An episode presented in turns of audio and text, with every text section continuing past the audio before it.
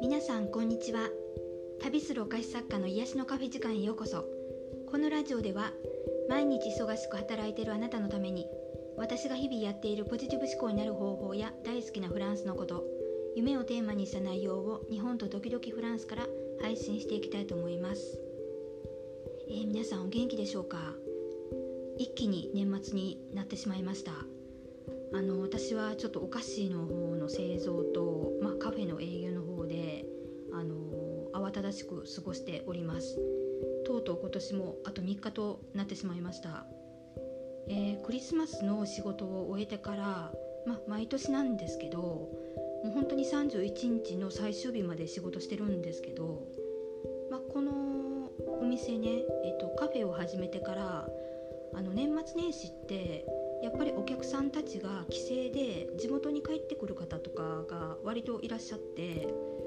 で皆さん久しぶりにお友達同士で会ったりする場所としてあの利用してくれるんですよね。でなんかこう再会してる様子とかをねやっぱりこう見させてもらって、まあ、みんなすごい楽しそうなんですけど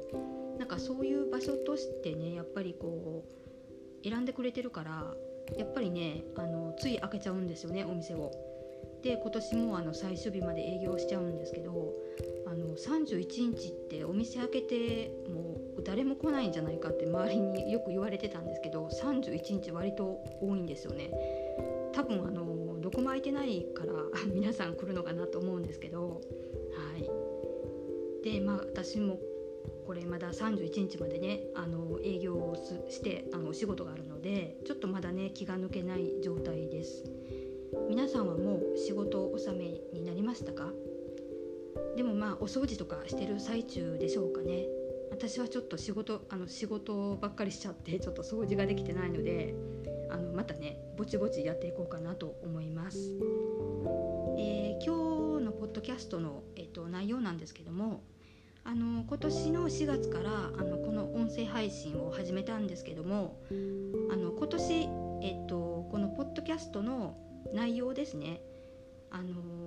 5つどれが人気だったかどれがよく聞かれてたかっていうのをあの今年の終わりにちょっとご紹介してみようかなと思います。まあ、私がこの音声配信をしようと思ったきっかけはまあ、コロナ禍で、まあ、自分もこう家にいることが多くなったっていうのと、まあ、あと情勢がこう、ね、読めなくなってる日々だったかなと思うんですけど、まあ、こうみんなが、ね、こう気が乗らない日とか、まあ、もやもやしたりした時にでも、まあ、気分転換になってもらえたらいいなっていう思いで、まあ、始めた音声配信なんですね。であのまあぼちぼちゆったりと配信しながらよく続いたなと思うんですけども、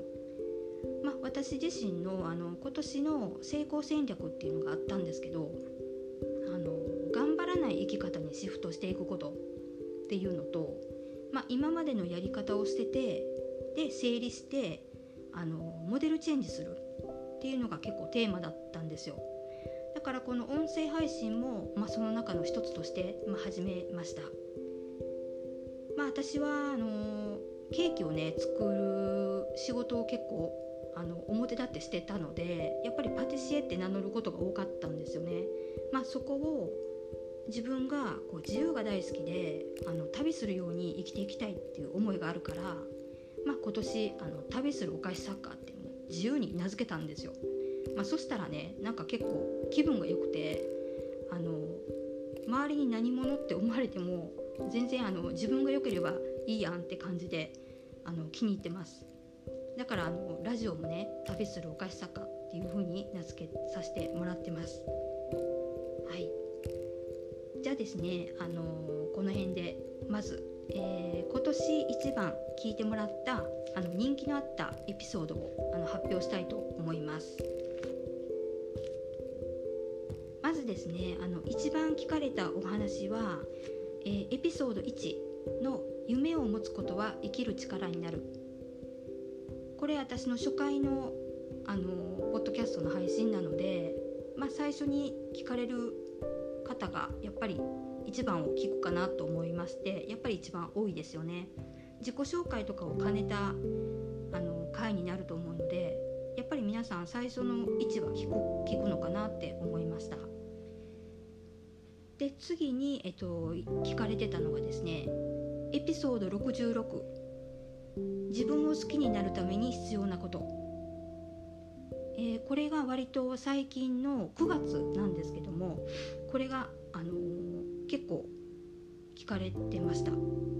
皆さんやっぱり自分を好きになりたいのかなって思いましたね。で次に聞かれたのが、えっと、エピソード2やりたかったことを今すぐやってみよう。これが3番目に多かったエピソードです。で4番目に多かったエピソードが、えー、エピソード91自信をつけるための秘策。